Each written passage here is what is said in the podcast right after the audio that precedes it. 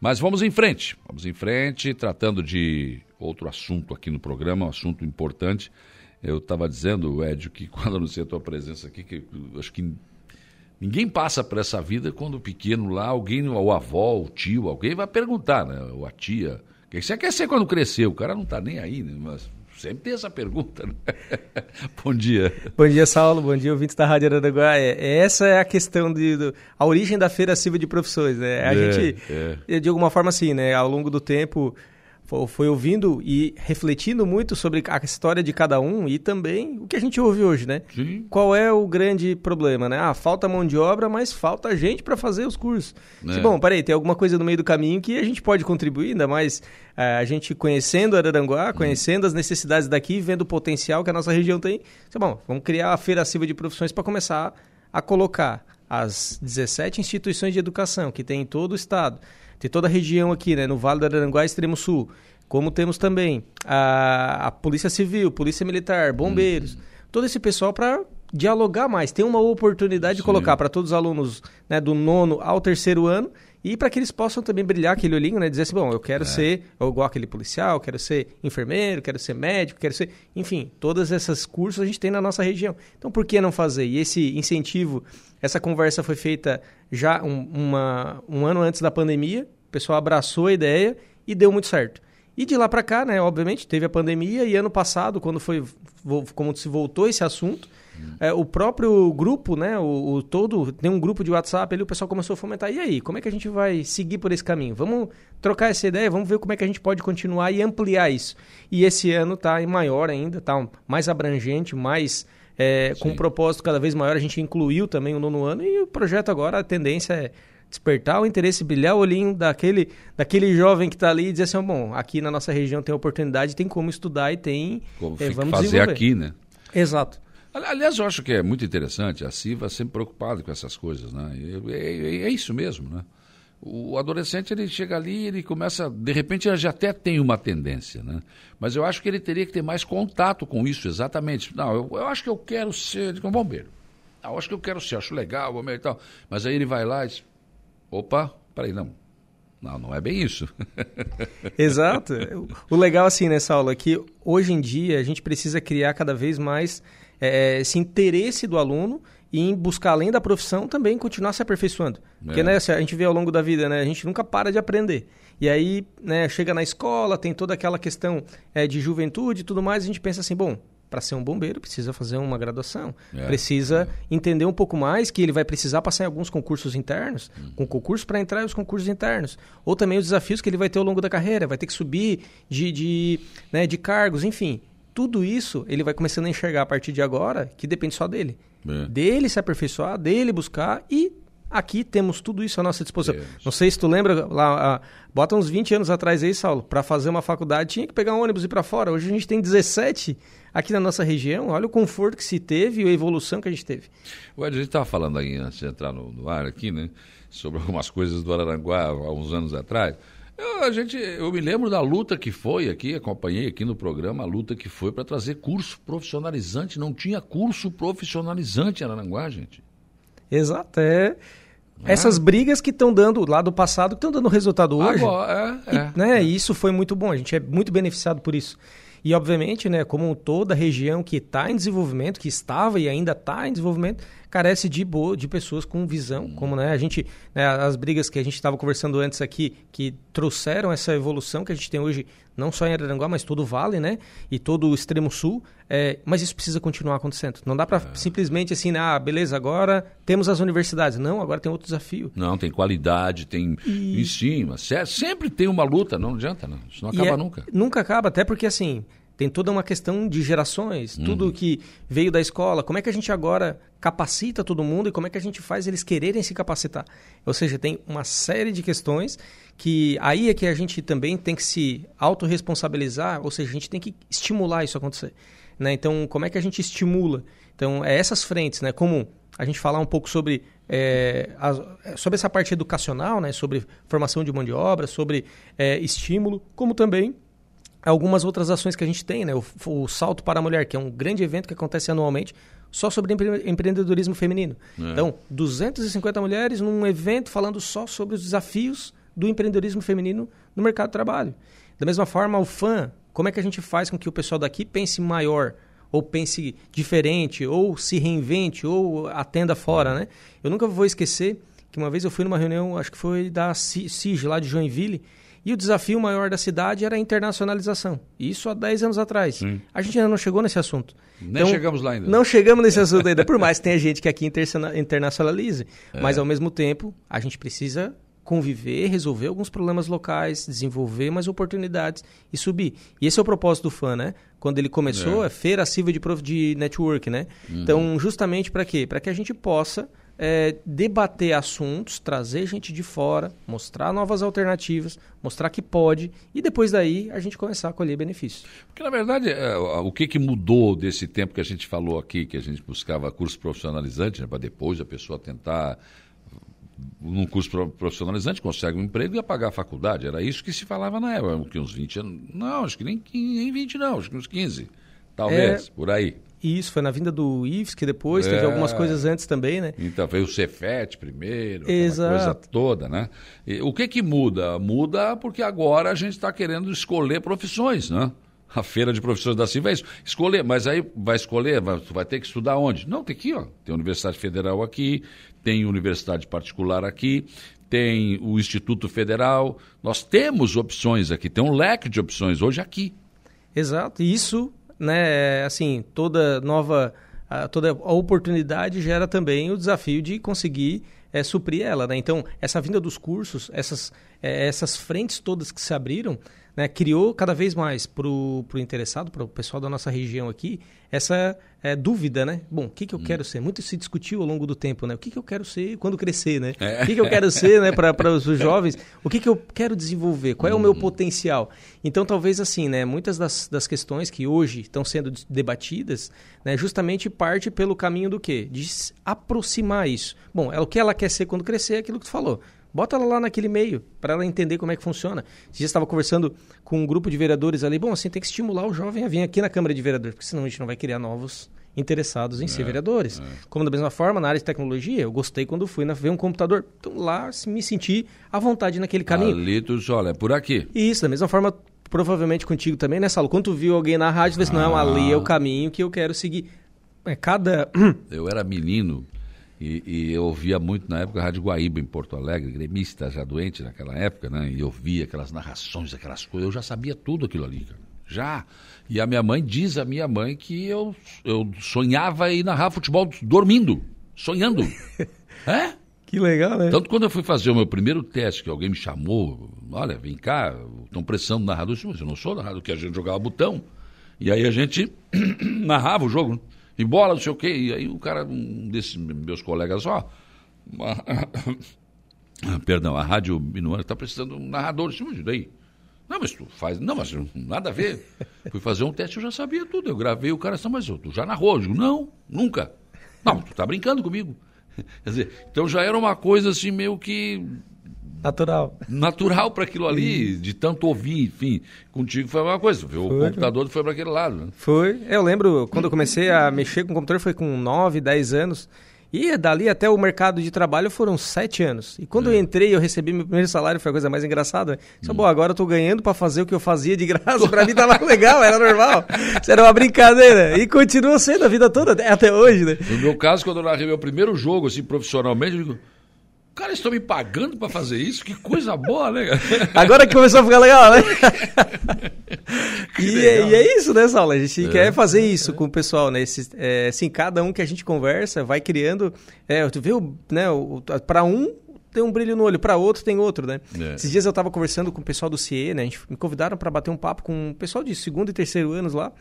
E é engraçado que assim, né? Hoje a gente se fala, tem muita internet, muita tem, tem, muita história de vida de cada um e também todo mundo é história de história, né? Como se diz, cada uhum. um, cada pai ensinou seu filho de um jeito que aprendeu lá atrás e assim foi, né? E a gente aqui em Araranguá teve muitas histórias, assim, a gente o, o contexto de empreendedorismo, ele nunca foi tão pulverizado, falar disso, colocar um negócio, colocar, é, às vezes era muito distante para algumas pessoas, não forma de pensar, porque não é nada tão, tão longe, né? E uma coisa que eu achei engraçado que eu perguntei, né, para todo mundo, é, quem aqui deseja empreender? Quem quer colocar um negócio? dois só levantaram a mão de uma sala de 40, né? Assim, bom, o que que acontece? Qual é, a, qual é o ponto? É porque eles não tiveram a oportunidade de lá ver como é que é o negócio. Além disso, né, o próprio bombeiro, a gente estava conversando lá com, com o Borges e também com, com, né, com os outros pessoas. Bom, como é que a gente. O pessoal passa aqui na frente, quer entrar, mas nunca entra, né? Aquela criançada. É. Disse, bom, vamos né, estimular isso. Polícia Civil é a mesma coisa, né? Vendo uma história de Polícia Civil, a gente conhece um pouco mais. Mas assim, por que não levar o pessoal lá dentro ver como é que é? Sim, que, sim. Né, tem os desafios bons, tem várias questões que são legais. Ou seja, é, é esse o grande desafio hoje para a gente criar o Araranguá do amanhã. A gente tem que estimular o Araranguá do hoje para essa nova geração, né? Porque as coisas vão passando da mesma forma, né? Como a gente olha para trás, eu vejo na própria Siva, vejo também na, na, até na própria rádio toda essa mudança que se gera ao longo de 10 anos. É, daqui a pouco os 10 anos é aqui, né? Mano. Rapidinho. É. Então, como é que a gente vai, de alguma forma, estimular todo esse pessoal? É fazendo esse network, ligando as pessoas, Sim. trazendo para dentro. Com certeza. E esse é o objetivo do, do Feira Silva de Profissões. Oh, espetacular, acho que é bem isso, né? Chamar a atenção dessa, desses adolescentes. Oh, o que, que você quer? Aliás, eu, eu não sei, eu, o, que, o que eu tenho observado é que antigamente, né? Antigamente que eu digo, vamos voltar lá, 10, 15 anos é mais ou menos isso, não é tão lá antigamente. É, você tinha mais ou menos as profissões já mais ou menos ali delineadas. Você é contabilista, você é advogado, você é médico, você é dentista, enfim, tal, tal. Mas hoje há um leque muito maior. Porque se algumas profissões uh, acabaram né, deixando de existir, o número de, de profissões que, que, que apareceram é enorme, né?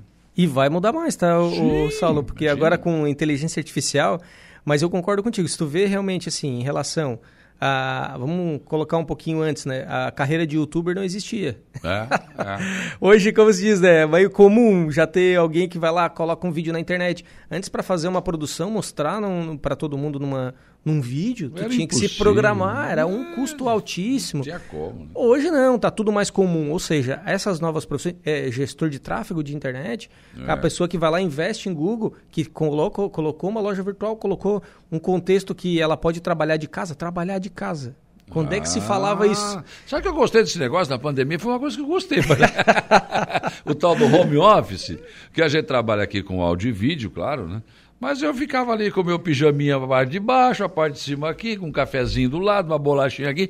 Muito bom. Não, com certeza. E, o, o, o, Saulo, grande questionamento, assim, né? Cada geração tem os seus, as suas, as suas grandes questionamentos, mas hoje, a qualidade de vida e poder acompanhar os filhos é uma coisa que, assim, parece que virou muita prioridade.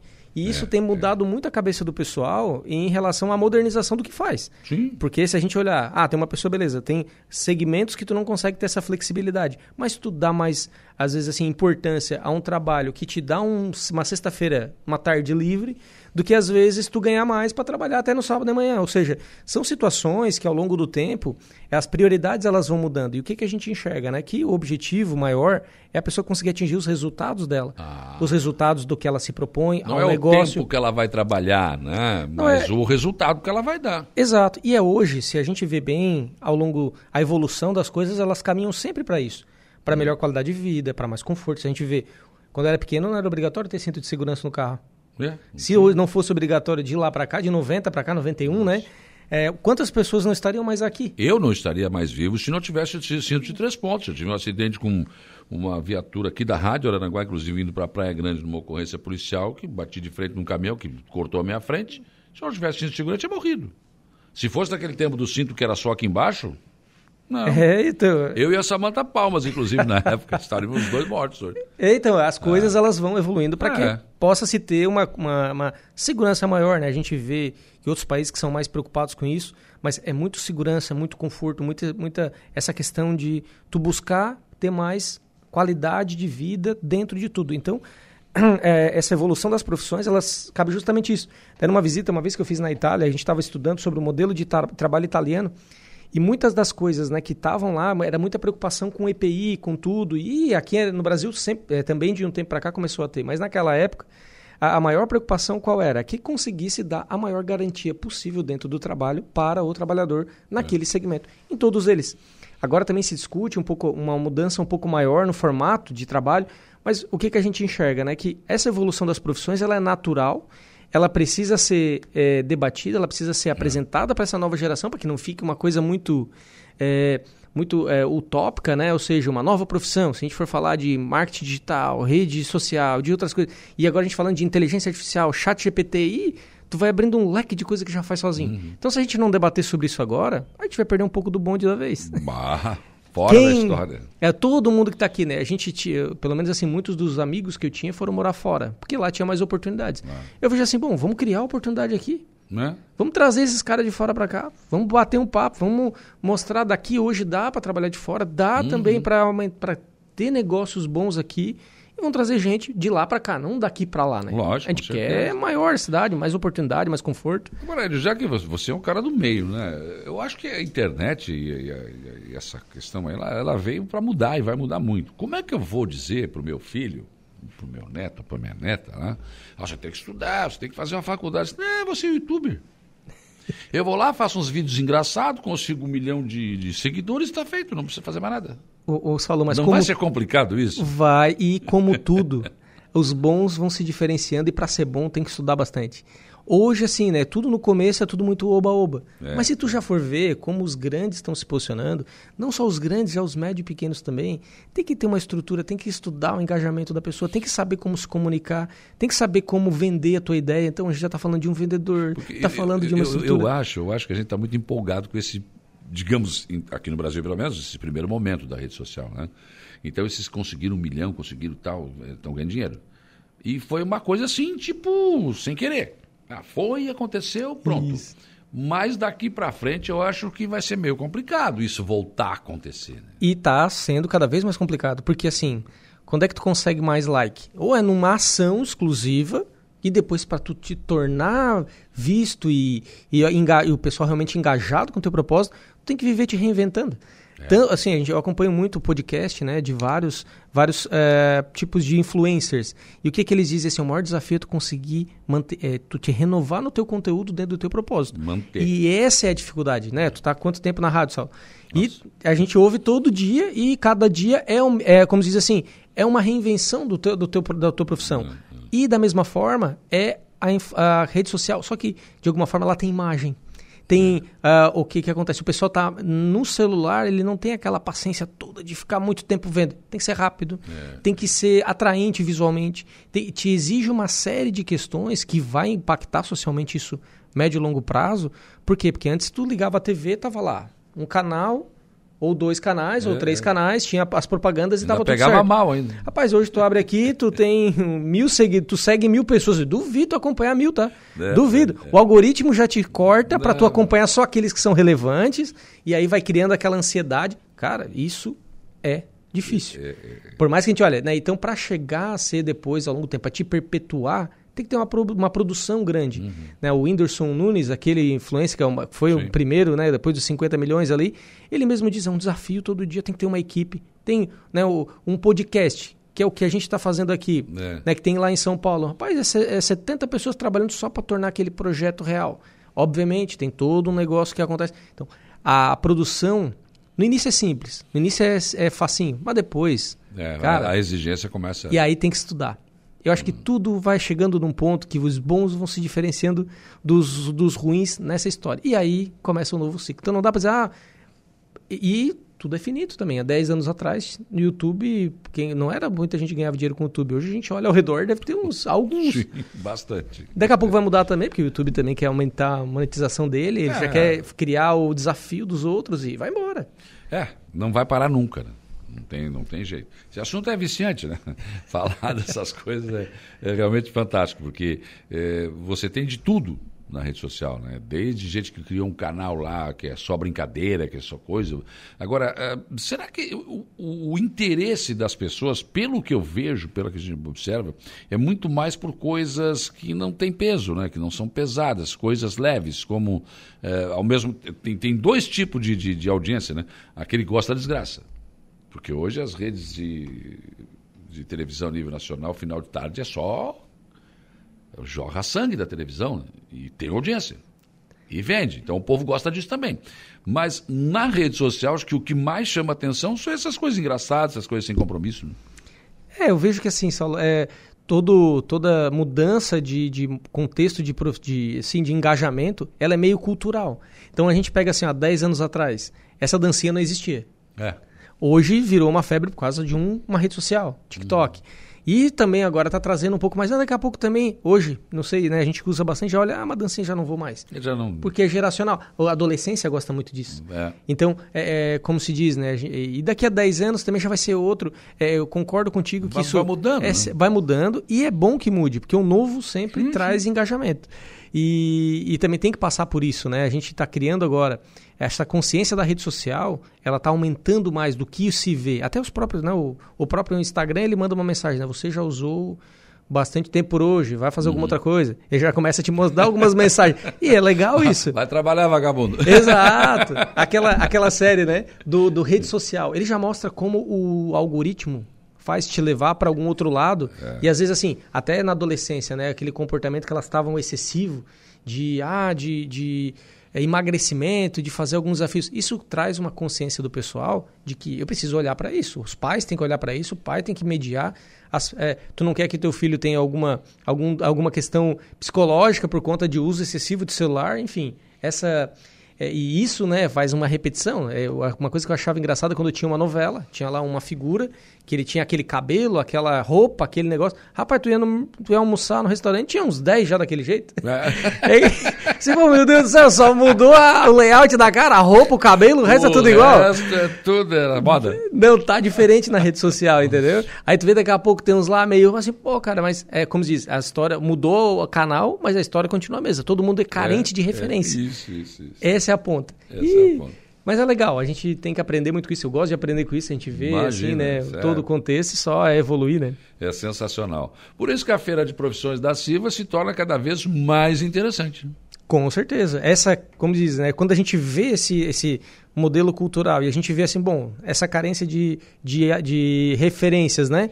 Se a gente traz para cá, não é só o pessoal lá do outro lado do mundo que tem uma, uma, uma boa profissão ou que, de alguma forma, assim, é, é realizado profissionalmente. Não, aqui na nossa região tem pessoas, tem profissionais extraordinários, tem gente que a gente senta para conversar e vai longe, viaja longe é. com aquele monte de conhecimento que se tem. E por que não aproveitar isso? Por que não olhar para cá e dizer assim, ó, bom, a gente está numa das melhores regiões, eu vou te dizer assim, ó, do estado e do país, porque, pô, estamos perto de serra, perto de mar, é. uma é, com grande potencial educacional, com grande potencial turístico, com grande potencial de saúde vai para São Paulo para ver como é que é o negócio lá. Vai numa fila do, um, do negócio para se tratar lá numa, como diz, num posto de saúde. Vai pegar um ônibus para tu andar três horas dentro do ônibus para pegar uma moradia que é custo-benefício.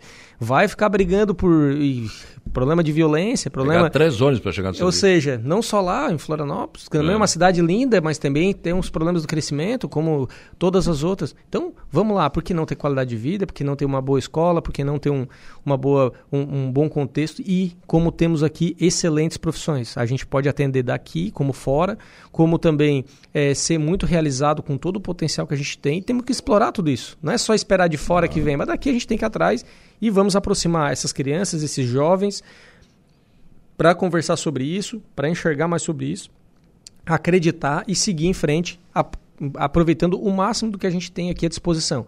Tudo isso que se tem hoje foram buscas que houveram lá atrás, né, Saulo? Como tu mesmo falou, é, as verdade. brigas para ter um curso. Eu lembro que a minha mãe pegava um ônibus daqui para Criciúma estudar, como muitos outros tiveram, Sim. né, outra, outras questões que... Só sair daqui para estudar em Florianópolis. Exato. Então, quando eu fiz... Federal, é, é 2005, eu comecei um mestrado em Florianópolis. Cara, tinha que sair daqui na sexta-feira, às quatro da manhã, estudar lá o dia todo, voltar e ficar me matando aqui. Tá aqui do lado agora.